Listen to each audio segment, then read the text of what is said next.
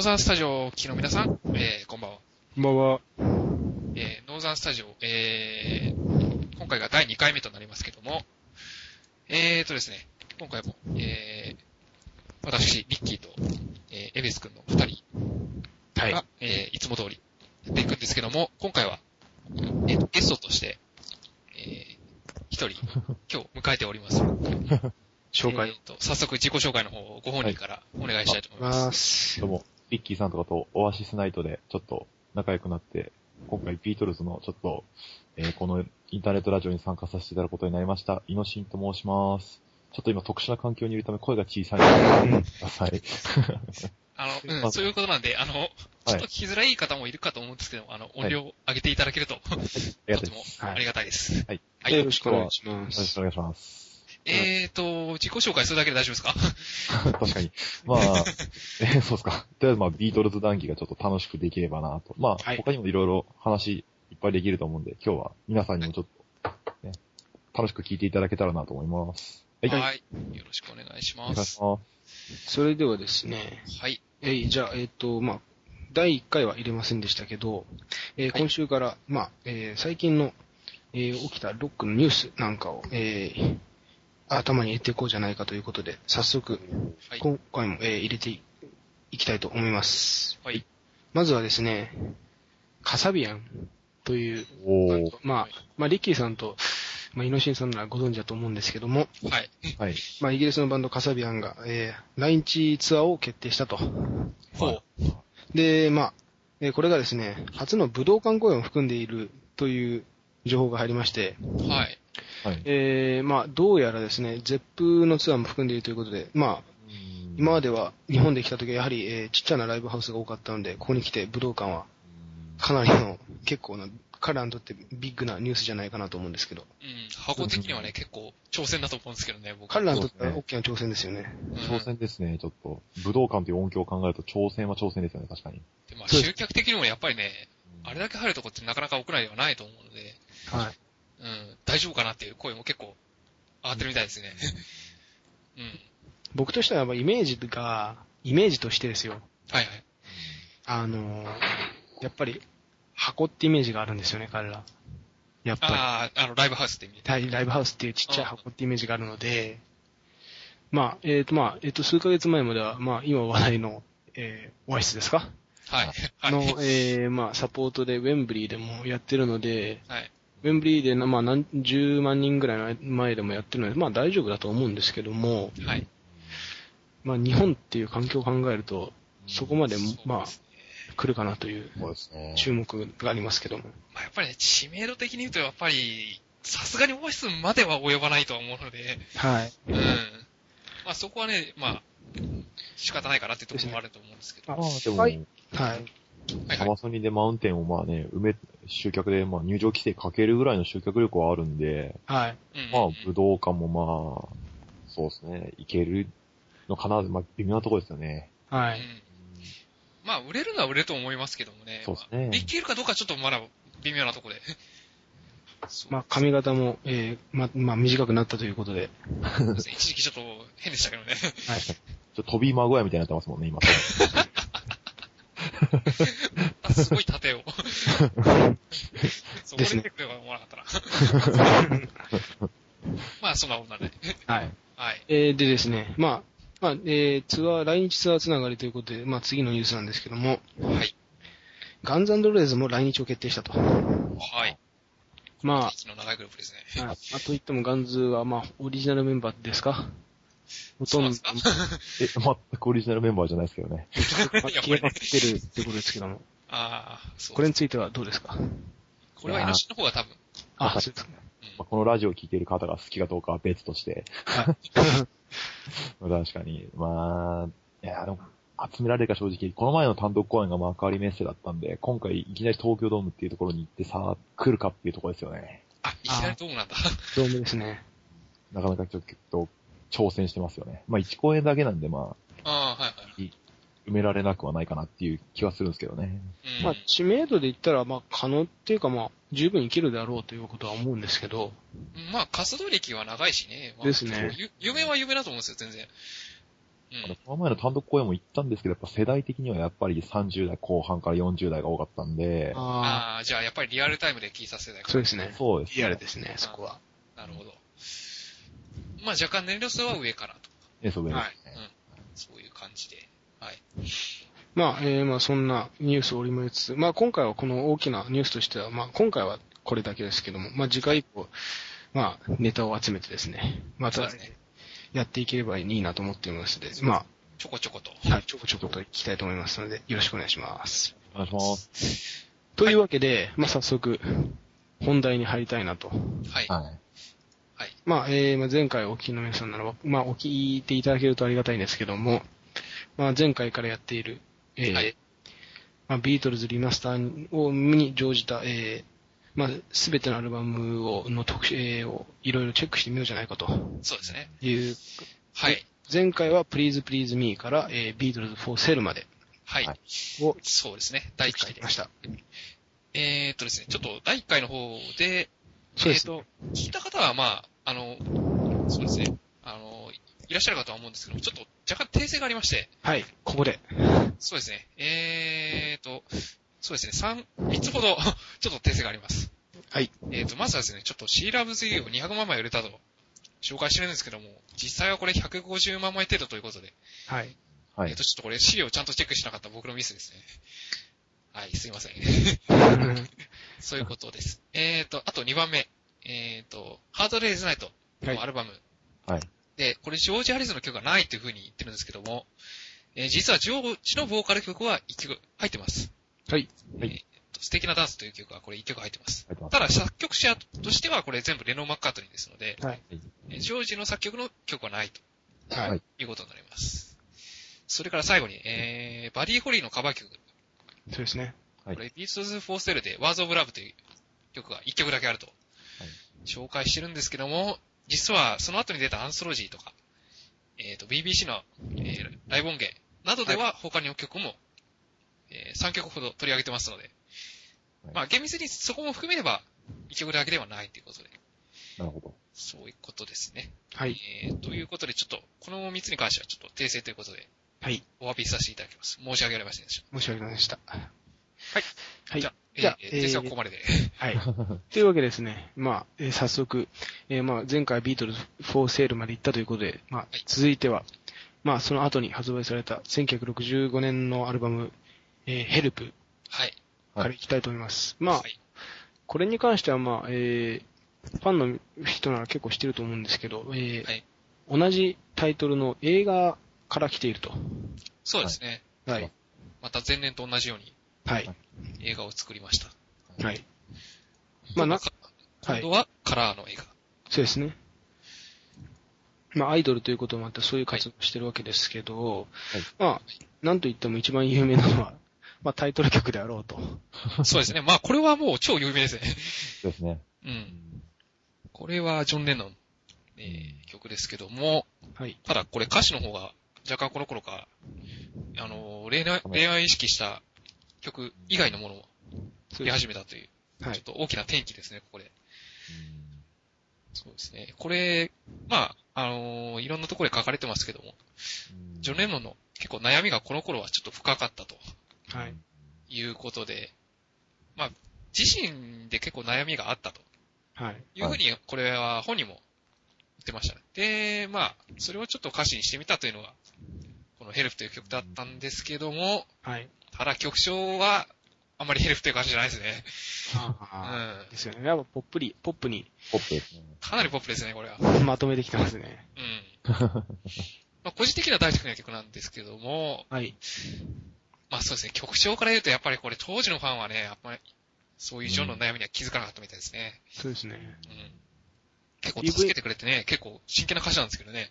そうですよね。ね。変わってしまったとか。そうですね。よく見ると、よくよく見るとやっぱりね、はい。あの恋愛の曲ではないので、あそうで I love you という感じはあんまりないですね、これは。あ。ないですね。すね。うんまあそういう転機になった曲。はい。はい。まあ、えー、イノシンさんはこの曲に関して何かありますかこの曲に関してですかまあ、はいまあやっぱりまあ印象的なあのジョージのあの冒頭のティラララタラララタラタってあはいはいはのいはい。歌です。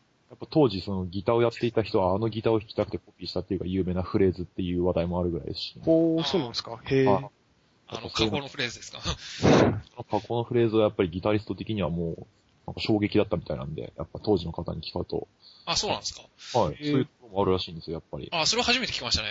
はい、あの加工なんか、でも、あの、やっぱり、あの、まあ、あの後の転換考えると結構必要というか、イメージ付けるのに必要なフレーズですもんね。そうですね。あのギターリフはやっぱ印象に残るっていうか、あううんん。そういう、だからやっぱビートルズってやっぱりなんていうんですかね、歌い出しで印象をつける曲が多くて、それの一種ですよね。うんうんうんあー、それわかりますね。そう冒です頭ねでまず、わかります、わかります。確かにこう、出だしのない曲とかね、結構、たくさんありますからね。あの、いきなりボーカルから入るとそうかで。すね。そういう効果をやっぱビートルズ、このアルバムでもやっぱ狙ってますよ。あーなるほラど。バーソウルからはそういう曲がなくなるんですけど、やっぱりうんうんうん。ヘルプまではずっとそういう曲じゃなくて、全部頭、はい頭、うんうん歌から入るっていう、うんそういう曲が多いんで、まあまあやっぱりアイドルっていうかまあ、アイドル時期ですよね。あとまあ、はいスワークって意味だとやっぱり、ヘルプがやっぱりなんていうんですかね、まあ、完成されてるっていうか、いやは初い期初期の要はコーラスワーク的なビートルズの完成形、ヘルプってアルバム自体が、はああ、そうです曲ね。自体もそうですし、い。はい。そうですね。人はすごいありますね、ヘルプってアルバムは。そうですね。こう、ポップアルバムとしてみたときに、なんかヘルプはもう、すごい完成されてるというか、あー、なるほど。うん。やっぱこ、まあ、ここまでっていうのもあるけど、すごい、なんだろう、アイドル的なもので言うと、ここまでは、完璧に近いようなものが、一区切りつけるのに、最後にすんごいもの持ってきてる感はありますようね。ん。この後を考えると。まあ、これ、A メの曲は特にね、あの、はい A メそうのです最ね初の7曲、はい。まあ、これ A 面 B 面っていうとね、また分かりにくいんで、 まあまあまそうなんですけども、あの、冒頭の7曲は、これ、すべて映画に使われた曲で、あ。はい。まあ、まあ、どっちかというとね、やっぱり当時のアイドルっていうのを、すごい意識あしてるー曲まあが意識してますよね。多いですね。はい。まあ、ビートルズのカバー曲が入った最後のアルバムですからね。そうですね。あそうでこれは、裏面まああととは B 面に、 そうですね。それぞれ。そうですね。えっと、このアルバムは2曲だけ。はい。アイドルをもう脱ぎ捨てかけてるビートルズのアルバムって感じですね。ああ、なるほど、そうですね。日本語のタイトルと裏裏腹に結構変わり始めたっていうね。ですね。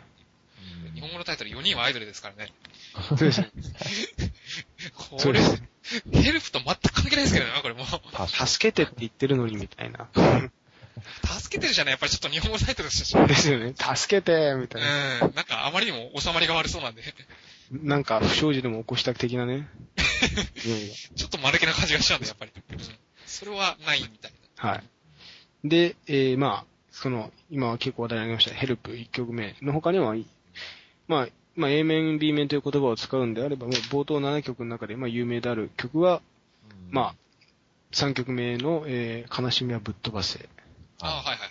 あとはまあ、7曲目、えー、涙の乗車券とか、チケットがあそうですね。チケットライトですね。はいまあ、そえーまあ、ザ・ナイト・ビフォアとかも結構、あ、この曲僕大好きです。僕も大好きなんですけども、ホールな感じですよね。あ曲これはまさにポールですね。コーラスが僕大好きですね。この曲。ああ、そうですね。これはあの、映画の中でもこれ実際に、あの、はい歌ってるシーンがやってますね。はいあ。りますけども、あのシーンはね、結構、後々、あの、PV の原型と言われてすごい評価されたんですね。いや、そうなんですか。ううんん。あの、草原で確か歌ってるシーンだったと思うんですけどね。はいうんそうですね。はい。うんまあまあ、よくよく見ればマイクも立ってないし、ね、アンプもないからよく見ればおかしいんですけども、はい。ただ PV として見た時にね、すごいこれ、あの、評価が高いんですね、やっぱり。ジョンが、えっ、と、エレクトリックピアノを弾いてるそうそうそうそう。はい。やつですね。で、まあはい。そうですね。えーと、なんだっけ。あ、そうですか。 えーっと、まあ、まあ、ザ・ナイト・ビフォアの次の、まあ、今、さっき話題に挙げた、悲しみはぶっ飛ばせとか、 You've これは got to hide your love そうで away. す最後にね You've got to hide your love away. Love 大 away. きなかなり影響を受けてますよね。はい。うん。なんか歌い方はすごいディランですよ、これ。ああ、わかりますね。あの、ハーモニカとかは入ってないけど、アコギとあとボーカル聴かせるみたういな。んこの時点でちょっと曲調というか、もう作、作風が変わってますもんね。あうんそうですね。結構落ち着いてきてますよね、これ。はいちょっと内面を出していってるようなジョンの、うなんんうか、ん。作風がもうここで垣間見えますからね。そうですね。あ、とあの、最後、え途中の感想とか最後の方にある、まあ、フルートあるじゃないですか。はいはい。もうこれ、やばいっすね。やばいっすか 僕の中ではやばいですね。やばいっすかちなみにあのフルート2テイクで撮ってますからね。あ、そうなんですまた小話を。 か。 こうこういう、そう、はいはい。ちょこちょことこういう話も入れていきたいですねはそうい。ですね。あるんです。まあね、これ、あ、実はね、これ、初めて外部のミュージシャンを入れた曲なんですね。あ、そうですね。うんはい。まあ。これまでは全部本人たち、もしくはプロプロデューサーだけはいだったんですけども、これ初めてフルート詳細をうーんえ外部から呼び寄せてます。ただ、アルバムには何も書かれてませんね。はい。はい。まあ、ヘルプからですもんね。こういうなんていうか、ちょっと斬新な試みを。そうですね。こののが。頃からちょっといろいろやり始めてますね。そうですね。はいはい、そんなこんなで。はい。で、まあ、まあ、えー、まあ、そその中でも A 面の最後を飾ってる、えー、涙の乗車弦、ティケットトゥーライドですか。ははいい。まあ、ジョンが初のヘビメタだとはい。うん。発言してますけども。まあ、すいません、僕にはヘビメタには聞こえなかったんですけど、 正直、ドラムが特殊っていうのはありますけど、ただね、これ当時はね、やっぱり結構ヘビーだったと思うんですよ。曲調は。あー当時を考えると、最後のやっぱり、ポールのあの弾いてるギターとかはがう、ん。やっぱりちょっと、なんていうんですか、ギターソロっていうんですかね。はい。うん。まあ、結構長いですからね。ドラムも結構なんか最後走ってテンポ上げたりとかしてるんで。わそうーですね。この世のドラップパターンすごい面白いですよね。はい。そういうところだと思いますけどね。このドラムパターンは今までのアイドルを考えると絶対になかったわけじゃないですか。まあ、やらないですね、普通やらな、に。やってないですよ。だからもうこれ、ドラムパターンは新鮮ですよね。これは後々いろんな人がね、あの、 このパターンをやるようになりましたね。あうん。あの、あとはあの進行ですね。コード進行が、うんうんというか、まあ、メタルというかハードロックというか、あ、はい。うん。まあそういう、そういうスケールの使い方なんで、そこから来てるっていうのもありますね。ああ、ジョンが言ってるのはそういうこともありますね。あ、メタルのコード進行があるってことですか独まあ、メタルというか、まあ、ハードロックの定特型的な、コード典進型行、的な。はあ。そういうものをまあ、そうですね、先取りしてるとはしてますね。それはよく言われてますね、やっぱり。あなあるほど。はいあそういう視点から見ると結構面白いですね、やっぱあ。り。面白いですね、それうは。ん。ちょっとあれですね、この楽器を、楽器をこう、なんていうか、いじってる方の視点から、うんビートルズはまたちょっと違いますからね、やっぱね。ああ。そうですね。やる人とやらない人でまたこれも見方が違うと思うんで。ビートルズの深さがよくわかるんですよ、やっぱり。なんかやっああ、なるほど。うん僕はベースなんですけど、やっぱり。ああ。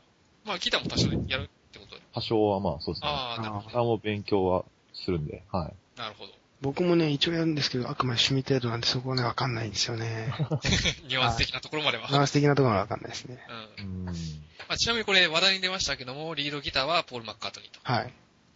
まあ、これもちろんオーオーバーダビングということで、後からそう重ね飛てまばし。したちゃいましたね、確かに。そうですね。そうですね。ちょっといきなりポールって言われて何かと思いましたけど ね。そうですリードギター、ポール・マッカートニーです。 そうなんですよ。で、まあ、はこれの、まあ、えー、余談になっちゃいますけど、まあ、これのカバーも有名ですよね。有カ名ーペでンす。カターズーペンターズかなカーペンターズですけども。うんもうこれも結構知られている感じですよね。相当遅いですけど。これデビュー作かな確か。はい、初期ですね。初期ですね。これはもうアレンジはもうガラッと 変わって。あと、どうやらそこまで、あの、この初めて知ったんですけど、歌詞もちょっと変わってるらしいですね。あ、これは歌詞はあのー女の人が歌ってるんで、やっぱりそこは変えてますね、ちはゃんいと。。カレン・カーペンターですかうん。he を she に変えたり。そうはい。変わってますね。うん。あ、逆ですか ?C あ、逆に C を he。えっと、his を、ええー、her をがガールがボーイとか。ガールがボーイ。あ、そそうう。ですね。そこら辺変えてますね。はい。まあこれ英語の歌ではね、結構よくあることなので。はい。で、はいまあ、えーまあ、B 面という言い方をすれば、まあ、えー涙の乗車券の後の次の曲ですけども、はいまあ、6曲目にものすごい曲があると。 うん感じこはありますれ、そうですね。まあ、CD で言うと13曲目。はい、それ CD で言うと13曲目ですけど、イエスタで、まあ、これは、 っていうのはありますけど、これはまあ知らない人はいないいだろう。ないでしょうと。そうです。うん。まあ、普通の人なら知ってるだろううんはい。という曲で、そうですねまあ。これ、ロックバンドとしては初めて、うんはいストリングスだけという、そうですね連楽シーズ賞だけですね、これは全く。はい。これはもう、長寿はすごい話題になったみたいですね、やっぱり。あーなんか、えっ、と、このアレンジ、弦楽のアレンジはジョージ・マーティンがアレンジ、えーそうですね、アレンジこれはポールと二人ではい協力しながらやったとはい。いうふうに言われてますけども、まあそうですね、ただちょっとあまりにもこれ結構有名な曲になりすぎて、うんあの、ランキングなんか発表してもあまり上位に来ないですね、最近は。あうんねー、なあるほまど。りにも有名ですね、これはやっぱり。ちょっとすごいですね。ビートルズ好きすぎると避けてしまいそうな曲ですよね。あー逆にファンの人は、うん、あんまり聴かないかなっていう。ただ名曲には違いないですよ、やっ名ぱり。曲には間違いないですね、これは。面白い進行多いですけどね、イエスタでもやっぱり。うん。ああそうですね。あこういうもんビートルズってエレクトリックギターとかリッケンバッカーとかそういうシンプルなの使うんですけど、はうんい。アコギに至ったらやっぱりちょっと高級なの使うんですね。マーティンとかすごい100万近くするようなアコギとかそういうのをよく使ってて。はい。そうですね。まあ、この当時は iPhone だったかな、確か。あ、あこの時はまだ一本ですね、多分。イエスタで弾いたの確か iPhone のギターだと思うんですけど。うん。ああ、でも、や、まあ、か、彼はこのイエスタでもやっぱりたその高いアコギ使ってるんですかね。使ってますね、アコギは。あでもあ、これもそうですね。アコギ安使っ物ではないですね、多分。ですよね。うん。まあ、まあ、この、まあ、今出た有名っていう話題に関してもそうですけど、えーギネスに乗ったと。てました最もカバーされた曲。カバーされたと。そうもう数えきれないみたいですね、これはも絶対教科、絶対教科書載ってますもんね、これ。開けると。音う。楽。音楽の教科書には必ず載ってます、絶対載ってますね。。うん。これか、ヘイジュードとか。確かに。あとはオブラディオブラダとかですかあそんな感じですよね。 あそうですね。まあ、そうですね。これ、 これが朝目覚めた時にメロディーが頭に浮かんでたっていう、これであできるポールの才能ですよね。これなんか、他の人の曲なんじゃないのっていう。誰かに聞いて回ったと。あ、ああ、なるほど。自分で作った曲だと思わなかったみたいですね、全く。完璧すぎて。 完璧すぎて。なんかジャズのコードにすごい似てた。はい。へえ、で、で、これ、実は最初のタイトルは、入り卵。ススクランブルドエッグ。スクランブルエッグ。 笑っちゃいますよね。うん。卵かよ、みたいなね。入り卵ですからね、 何しろ。それがまさか、イエスタデイってなるとね。でも、あちょっとあの、メロディーとかで、歌詞で、スクランブルエッグってちょっと言って欲しいです、僕 は。まあ、全然違う曲になったでしょ。うん。まあ、ここまでは夢にならないでしょ、多分。ですよね。うん。タイトルがっていうのもありますね。そうですね。そうですね。これも小話ですけど、イエスタで、だって、なんかナポリ民謡に似ているとか、盗作疑惑があるとかって、それ創ははるか作疑惑最近だと、なんかナポリ民謡の、をなんかポールはパクったとかっつって、なんか、そういう話なんか、盗作疑惑が一瞬なんか賑わしてましたけどね、一時期。 なるほど。ははいい結構いろんな話もあるんですね、やっぱり。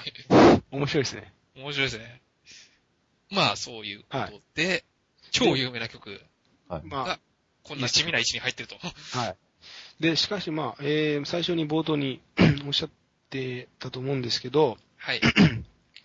まあ、このアルバムの最後にカバーが消えると。はいそうですね。このアルバムは2曲ありますけど。で、まあ、その2曲が、えーえーあ B 面でいう1曲目、えっ、と、あ CD でいう8曲目ですかはい。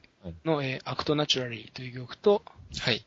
えーまあ、えー一番最後の曲にあります、えー、ディジー・ミス・リジーというはい。 2曲ありますけども、まあ、アクトナチュラリーはリードボーカル、リンゴそうですね。ということで、まあ、ただしかし、リジー・ミス・リジーのカバーが有名すぎるっていうのはあり,、まありますけど、はい。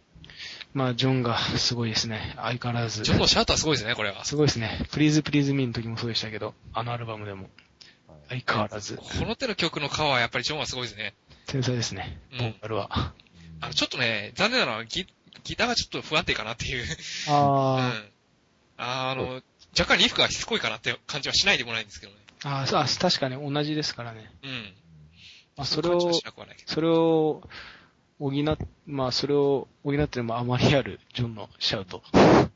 まあジョンの絶唱が聴ける最後のアルバムかもしれないそうです。ね。そうですね。この後から絶叫系の曲はあんまりなくなりましたからね。そうですね。うん。これとバッドボーイかっていうとこですよね。そうですね。この2曲は実は同じ日に録音されてるんですね。そうなんですよ。はい。うんええで、しかも1日だけです。 あ本当に1日だけです。これも昔からよくやってるカバーなんですよね。うん。これもハンブルグ時代から、あの、デビュー前からずっとあ、やりじ慣ゃれあて、た曲で。はい。じゃあ、あえて入れてなかったみたいな感じですかね。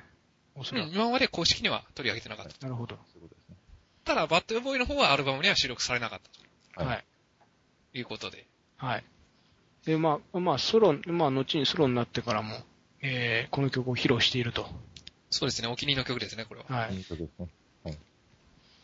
で、まあ、まあ、すまあ、ヘルプということで、まあ、ある、アイドルとして最後のアルバムと言っていい感じは、全体してみると、まあ、うん。うん。イノシンさんが見たらどんな感じですか全体まとまり的なのは。全体のまとまりっていう意味で言うと、い要は、ポップな曲から始まるわけじゃないですか。はい。うんだけど、まあ、最後の方は、うんあ、の、まあ、ポールのイエスタでは置いといてですけど、ディジー・ミス・リジーっていう、まあ、ロックンロールで締めてるって、まあ、あプリーズ・プリーズ・ミーに通じる、まあ、アイドルっぽい展開っていうんですか、そうですね。うんな感じですよね。やっぱりなん、なんていうんでしょう。まあ、完全にこれ、ボトの個人的な主観ですけど、はいはいはい。まあ、なんですか、まあ、やっぱヘルプ、チケットトゥライド、イエスタデーの印象がすごい強いアルバムですよね。やっぱそう。あああー、この作曲はね、あ、それはわかりますね。と、なんか、まあ、このアルバムはすごい好きな人いるんですけど、やっぱりなんて、うん。個々の曲のやっぱり印象が強烈っていうものでは、ちょっとないんですけど、まあ全体として素晴らしいですけどね。うあん。そうですね。あのコーラスワークはやっぱとかそういうところの面ではもあ、う、はい初。期ビートルズそと、うです。まあそうですね、はい。歌詞、ラバーソロの掛け渡しみたいな、ああるなんですあ、よね。なるほど。なるほど。で、まあ、まあ、有名なのは他にも、ジャケですか。じゃあ、ああ、この手旗信号の。実はこれ、ヘルプになってねえと。うん。あの、まあ、これも後々分かったことですけどね。はいあのはい。 NUJV というわけのわからない文字になってると。はい裏から読んでも KPUN と。よくわからない文字が。よく分かりませんね、これは未だに。は広島もこれは分からないよね、さすがに。いやそこで、そこで知らないか。マニアな。 そこはまあ、うんじゃあ、わかん ないです。正直、わかんないです。まあ、僕も知りません、これはもう本当に。そういう風に書いてあったということなんで。はい。はい。まあ、えーそんなアイドルとして、区切りをつけて次にアルバムに行ったわけですけど、はい。まあ、えー同じ年の65年ですか、はい。に、まあ、次のアルバム、えー6枚目、ラバーソウルというアルバムが出ました。はい。はい。出ましたが、出ましたが、出ましたこが、れからこの年は結構重要なこともあったんじゃないですかね、いろい実ろはあり。ましたね。うん。あの、ヘルプのアルバムが出た直後に、またアメリカに行って、はい。超巨大なライブをしてきました。してきました。これ、シェアスタジアムと、まあ言われている。ビートルズのライブの歴史を語る上で欠かせないライブですけども、まあ何かと話題に出ますね、これ。出ますね。うん。まあ本当はこれシェアスタジアムっていうのが正しいみたいなんですけども、あ、そうなんですか。はい。あの、現地の発音ではシシェアスタジアムって通じないみたいです。あはい。うん。うん、で、そのライブが、まあこれ、まあ史上初と言ってもいい野外のライブと。ーはい。まあ、えっ、と、スタジアムライブっていう構成を作ったのもビートルズが最初だとはい。聞きますけども、そうですね。それをスタジア、ムまあ、語る上でよく使われますね、これは。そうですね。よく使います、ね。日本でもビートルズのライブを、うん。まあ、はい。生で本当に体験できたっていう意味では、はい。このシェアスタジアムのフィルムコンサートが有名ですけどね、やっぱり。ああ、あー、なるほど。そうですね。ビートルズのライブっていうものを、こう、見たっていう人がやっぱ多いみたいですね。ああ、なーるほど。そうですね。まあ、純粋なライブ映像という意味ではね、すごい貴重なものだとはい。思いますが、まあ、これが5万5千人以上詰めかけたと。はい。まあ、当時もそうですけど、今考えても結構、今でも結構入れてますよね。まあ、客席はほぼ満席ですからね、これもう。はい。うん。まあ、映像を見ていただければわかるんですけど、もう、女の人の歓声がすごいです ね。ごめんなさい。これはもうね、あの、はい警官が耳塞いでますからね、ちゃんと。 すごいですね。あと、やっぱり、あの、今と違うのは、まあ、彼らが異常なほど人気だったんですけど、客との距離がめちゃくちゃ遠いですね。そうですね、この頃はまだ、あの、フィールドにお客さんは入れてませんの入れで、てないので、あの、ちょうど二塁ベースの上ぐらいかな。そうですね。野球スタジアムなので。まあ、そこからスタンドつってもね、やっぱり、はい。距離は結構あるので、はい。最前列でも何百メートル離れてると。はい。そうですね。当ま時あの PA の技術とかも考えると、うん。まあ音が聞こえてたのかなっていうとこですよね。はいまあ、正直疑問ですね、これは。本人たちが聞こ聞けてなかったっていうのはあり聞き言いますからね。そうですね。もう全然音が聞こえないので、もうなん、フィルムを入れられなかったっていう話ですからね。ああ。ガムのフィルム入れられなかったっていう。リンゴはね、一番大変だったみたいですね、やっぱりライブの時は。リズムが聞こえないってことですかリズムが聞こえないんで、あー4人の動作とかで判別するしかないと。それでもあれ、実際に出してみると、まあ、まあ、合ってるっちゃ合ってるっていう。合ってるっちょい合ってると。そういうのが、やっぱりすごいですまあ、ね。やっぱりそこはすごいですね。多分それはまあ、ハンブルクの養成時代的なのに培われたもんだと思うんですけど。当時聞こえない PA の返しもないですからね。ないですね、全くないですね。アンプないですの音だけですよ、本当そううん。すそごいれでで、す。あの、ボーカルの声は、あの、あの、球球場についてる、あの、スピーカはいー。、あれだけ。すごいっすあんね。なんで聞こえたのかと、 はい。甚だ疑問だったりするんですけどね。はい。うんで、まあ、えっ、と、まあ、それを、を、まあ、経験してですね、まあはい、ラバーソウル、まあ、最初さっき言ったラバーソウルにつながるわけですけど、ここからアルバムがガラリと変わりますそうね。ですね。変わります。ね。これはもう、スタジオにこもるようになってますね、完全に。まあ、その代表なのがノルウェーの森という、ノイジャウト。はい。言われスてバますけど、フロン。聞いたことのない楽器の音が入っていると。そうですね。これ初めて、インドのイシンドタールという。はい。なるほど。うん。これ演奏したのはジョージ・ハリスンですからね。こ確れかは、これはジョージですね。そうですね。ジョージがなんとなくこう、スタールを弾いていたら、うん。これがいいじゃないかと、ジョンが言って、まあ、はいちょっと曲に合う、こう、メロディーを見つけて採用したっていう話ですね。ああ、そうですね。じゃあ、この時はまだラビー・シャンカールから、えっ、と、演奏は教えてもらってないんですか教えてもらっではいないないですね、まだ。いない、まだこの時は。あーまだインド、インドって感じじゃないんで、この頃は。あー、そううん。でそすうね。ですねただ、あの、シタールが入ってたっていうのはすごい、あーそうですね。革命的な はい。曲で。まあ、この曲自体も僕はすごい好きですね。あうん。この曲って構成が2つしかないんで、あ、はい。そうですね。スタールの音が入ってるっていうことで、まあ、はい。曲かなり生えてますよね、やっぱり。あまあ、リードギターに相当するフレーズを、 シタールが演奏してるという。そうですね。まあ、これ歌詞見てもね、やっぱり、これね、なんて言ったらいいんだろう。これ、結構昼下がりのジョージって感じですね、やっぱり。 あ、あ言い方を変えると。脇腹がうん。ちょっと卑猥な感じの、 若干含んでますね、やっぱり。うん。あ、はい。で、まあ、えー、まあそんな、ちょっと変わったサウンドの中には、しか、えー、他にも、まあ、言葉は、えー、有名な曲で言うと、まあ、ミッシェルとか有名ですかああ、そうですね。ミッシェル。あとは、まあ、ノーホエアーマンとか。そうですね。うん。はい。一人ぼっちのあいつ有名ですね。そうですね。まあ、特にミッシェルは、えー、若干ですけど、まあ、えー、フランス語でしたっけそうですね。フランス語が初めてフ。ランス語が初めてですかそんな感じで入ってると。まあ、そえっ、と、まあ、その中で結構変わってますよね、このアルバム全体的に見て。そうですね。なんか全体的に見るとアコースティックの曲ばっかりっていう。ただだけ、どもう、ちょっと、あれ、あのことでもう変はいわってますもんね。暗い、結構、あの、いアスペクトとかもいじってて、あの、ちょっと暗めですよね。ああれはもう、あの、意図的に、あの、暗くしメンバーの顔を伸ばしたと。ああ、そうですね。あれ面白がって。ラバーソウルっていう意味が、あの、まがいもののソウルって意味で、要はうん、黒人のソウルは自分らはできねえから、ラバーソウル、まがいもののソウルってあ言ってるっていうところからラバーソウルってついてて、あ、なるほど。ちなょるっほとど写真をこう伸び、伸ばしてみたらなんか、はいはいはい、はい。っていうところからラバーソウルってしてるみたいですね。ああ、なるほど。うん。あ、それも、ああ、初めて来ました。それ面白いですね。あ、聞いたことなかった。 あ、それ、すみません、ちょっと知そう識で不すか。足。はそういうところから来てるんですよね。い。はい。これまね、あの、アイムダウンのレコーディングの時もね、はい。実はね、プラスチックソウルと言ってるんですね、実は。あこれも語源にはなってるみたいです。あ、なるほど。まがいもののソウルと。僕たちは、まあ、あの、まあ、あくまでもまがいものだと。そういう感じですね。まあ、この頃からですよね、もうプレイヤーの視点から見たらもう、ポール・マッカートニーのベースがものすごいことになってくるのは、まあ、ああ、そラバうーですうんうね。ん。そうですね。本当にこの頃から、あの、ヘフナー以外のベースを、リッケンパベーッスカー以を外を利権も使ってますね。使ってますね。結構、音がヘビーになってきますね。はい。もう、なんていうか、もっと低音が欲しいっていう、そのポールのうんうん。ははいい要求に、なんか立憲バッカー社が、ポールにその立憲バッカーをプレゼントしたらしいんですけど、はい。本当にいい太い音が出るっていうことで、まあ気に入ってポールがずっと使っ使い始めたっていうところから来てるみたいですね。なるほどで。すね。ちょうどこのアルバムから使い始めたと。はい。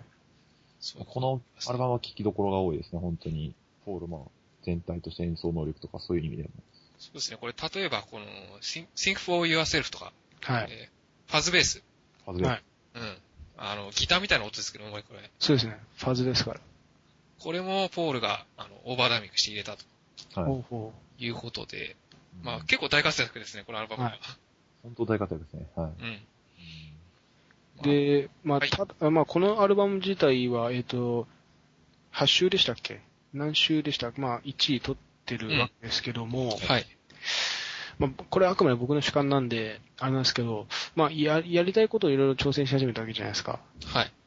ただ、明確な目的っていうのがやっぱ、その後の後々出てくるリボルバーとか、サージのペーパーみたいな、えーアルバムに比べると弱いかなっていうイメージがあるんですよね。僕の中ですけど、あくまで。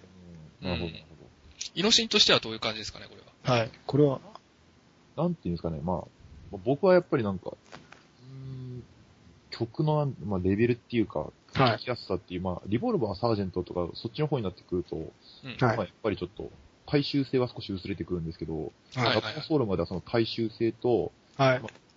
4人の共作関係っていうところが、まあ、うんまあバランスがもう一番取れてるアルバムかなっていうところでは。あああ、あ、なるほど。そうですね。純粋に4人で共作してたりとか、レノン・マッカートニーとして共作している曲うん。なが、で、クはいオリティが高いっていう意味では、ラバーソウルだったり、ああ、なるほど。るほど上。位かなと。もうこの先になってくると、個々の才能でもう作押っして増通してる。えてくるんで。ああ、なるほど。ちなみにミシェルのあの、I love you っていう、あそこのバースのところ考えたのはジョンらしいですからね。ああ、 なるほどね。なるほそうですね。実はこれ作曲にも関わってると。 そうですど。はい。ポールの曲ではあるけど。そううん。リッキーさんはどんなイメージを持たれます僕はね、そうですね。やっぱり落ち着いたアルバムって印象はすごい強いですね、これ。ああ、そうですね。うん。そこまで派手な派手な感じはないけども感、じはないですね。うんただ結構、これ頭のドライブ・マイ・カーとかね、はい。強烈なんですよね、やっぱり。うあん。だから、その、なんか、ドライブ・マイ・カーのイメージはすごい強いアルバムかなって。あ、ああれもモータウンにやっぱりビートルズがもう影響を受けてるなっていうのがこそうう、です現れね。ててあ、わかりますね。でそれをモータウンのテイストは出てますね、やっぱり。そうですね。それをオリジナルで消化しようと。うんうん。やっぱビートルズのオリジナルになってるっていうところがやっぱりすごいですね。そうですね。まあこれ、有名な曲で言うと、インマイ・ライフとかね、は入ってるんで、はい。い。はい。これも、えー、感想のピアノをジョージ・マーティンが弾いたと。これもテープのスピードをちょっと半分ですか半分に落として弾いて、で、その後でまた普通のテンポに再生してってやってるんですよね。なんか、バロック調だけど、曲のテンポに合わせられないっていうのがあったらしいですね。そうですね。普通の速度では弾けなかったと。弾けなかったっていう。うん。まあ、結果的にはすご素晴らしいソロになったはということい。で、まあ、えっと、今、ちょっと気づいたんですけども、はい。最初に話した、えーラバーソルままがいものはいっておっしゃった、あれってなんか、えーローリングストーンズを、えー本番の人たちがバカにしてはい言ったという言葉から来てるっていう、おああ、そんな話もありますね、一そう応で。すね。まあ、定かではないですけども。定かではないですね。確かに。まあ、誰かが言ったっていうわけじゃないんでね。あそうですね。うん。いえまあ、それ、まあ、ちょっと余談だったんですけど、すいません。いまあ、はい。で、まあ、まあ、この後に、 えーまあ、すごい実験的な名盤が来ちゃうわけですけども、え。はい。はい。まあ、その間シングル、その間に出たシングルなんかも触れていこうと思うんですけども、はいはい。まあ、まあ、有名なので言うと、やはりペーパーバックライターとかですか、うんまあ、これ映像としても有名ですけども、そうですね。プロモーションビデオがこれね、ちゃんと作られたんですね、やっぱはい。これがまたね、かっこいい PV なんですね。はとってまもあこ。れですねリンゴはちょっとかわいそうな扱いになっているんで、あの、カラーの方のグルメですね、これ。はい、それはカラーですけど、あれ、確かドラムが入らなかったでしたっけあの、ドラムを叩かせてもらえてないんですね、実 は。いなんか、あれ、撮影場所に入らなかったっていう噂を聞いたんですけど、や、あれ置こうと思えばね、多分置けたと思うんだけども、はいはい。あえて多分置かなかったわけですね。はいそうでちょっとかわいそうな 扱いに。ただね、これ、あの、PV としてはすごい斬新な出来でね、はい。あの、まあ、今、これあっても全然おかしくないよそうですよね。うな。うん、素晴らしいですね、本当に。はい。なんか、まあ僕が聞いたところによると、えっと、まあ、まあこれを、まあライブばっかりは、やはり人数制限があるとうん。いうことで、まあみんなに広く、えー知ってもらうっていうのは、やはり俺たちの演奏演奏してる姿を配信したらどうなるかっていう、はいそういう企画からっていうのを聞いたんですけども、そうですね。まあ、それもあるんですけども、この頃からやっぱりテレビに出るのがちょっともはう、いめんどくさいというか、はい。もう億劫になったと。うんじゃあ、他に変わる手段はないかってことで考えたのが、このプロモーションビデオはい。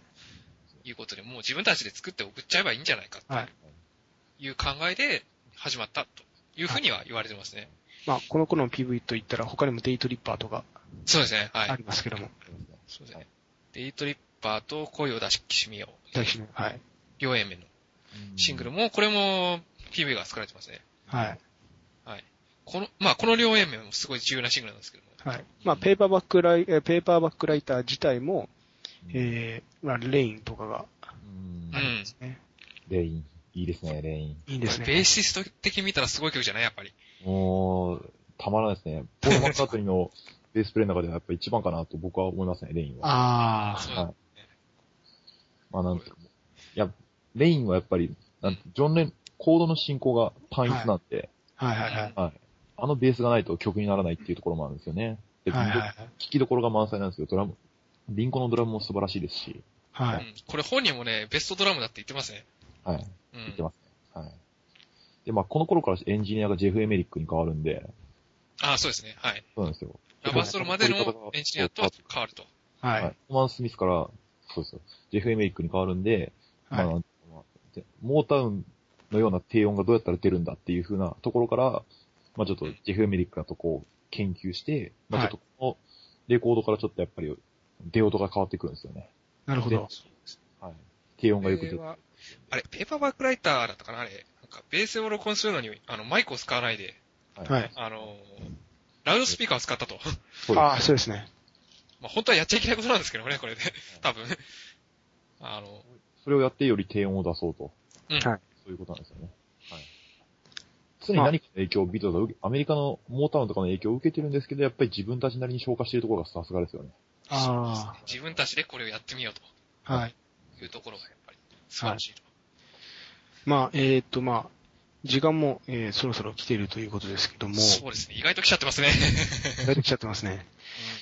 まあ、えー、次の対策、まあ、リボルバーという対策があるとので、ええ。はい。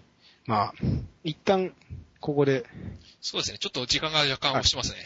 ので、一回き切ってですね、まあ、再び、はい。まあ、できるだけ早く更新してですね、そうですね。つ次回を。次回お楽しみしていいと思います。次回はでまたね、イノシンの方には、はい。ぜひとも参加してほしいと思いますので。ぜひ参加したいです。はい。お願いします。はい。で、まあ、ここにですね、まあ、前回言い忘れたって、ぶっちゃけ言い忘れたっていうことなんですけど、 あの、実はですね、番組アドレスが存在すると。あ、メールアドレスね。実はそれが存在してということなので、はいまあ、えっ、と、お伝えしようかなと思います。はいまあ、はい番組へのご感想やご意見などね、えーまあ、批判的なメールも受け付けますので、はい。まあ、番組の糧にしていたいていけてい、えーいければなと。 はい。そうですね。まあ、えーじゃあアドレスを言います。はいか。えーまあ、まあ、ノーザンスタジオというある番組なんで、まあ、簡単に言ってしまえば、ノーザンスタジオアットマーク gmail.com なんですけども、はいえーまあ、もう一度言います。ノーザンスタジオアットマーク gmail.com、えー northerNSTUDIO アットマーク gmail.com です。はい。はい。こちらの方にどしどしね。あはのい、これを語ってほしいとかね。そういはういはい、まあ曲のリクエスト的なものも、はい。ぜひとも送ってほしいと思います。まあ、ビートルズじゃなくてもいいので、はい。そうはでいす。ね。まあ、そんな感じでよろしくお願いします。お願いします。というわけで、えーまあ、イノシンさん、次回も、はいよろしくお願いします。あ、ぜひ、お願いします。そうですど、。どうでした初参加。あ、参加ですかはい。いやーなんか何、俺話してることいいのかなって思っちゃいますけどね。いや、全然ありだと思いますよ。いやいや、ありですよ、ありあり。あ、本当ですかうんはい逆になんかこう、なんか演奏ししてる人からの視点っていうのはねすごい面白かったんで、はそうい。うん、なかなか僕の視点にはないことを言ってくれたのですごい良かったですね。結結構構深いんですよね。はい。深いですね。結構マニアなトークも今回はできたんじゃないですかね。 そうですね。はこれを次回以降もぜひい。生きていければなと。思いますね。はい。ぜひお願いします。はい。というわけで、えーまあ、えー失礼します。というわはけいですが。は第い。 2回はこれで終了ということで。終わりますはいはい。ありありがとうございましたが。とうございました。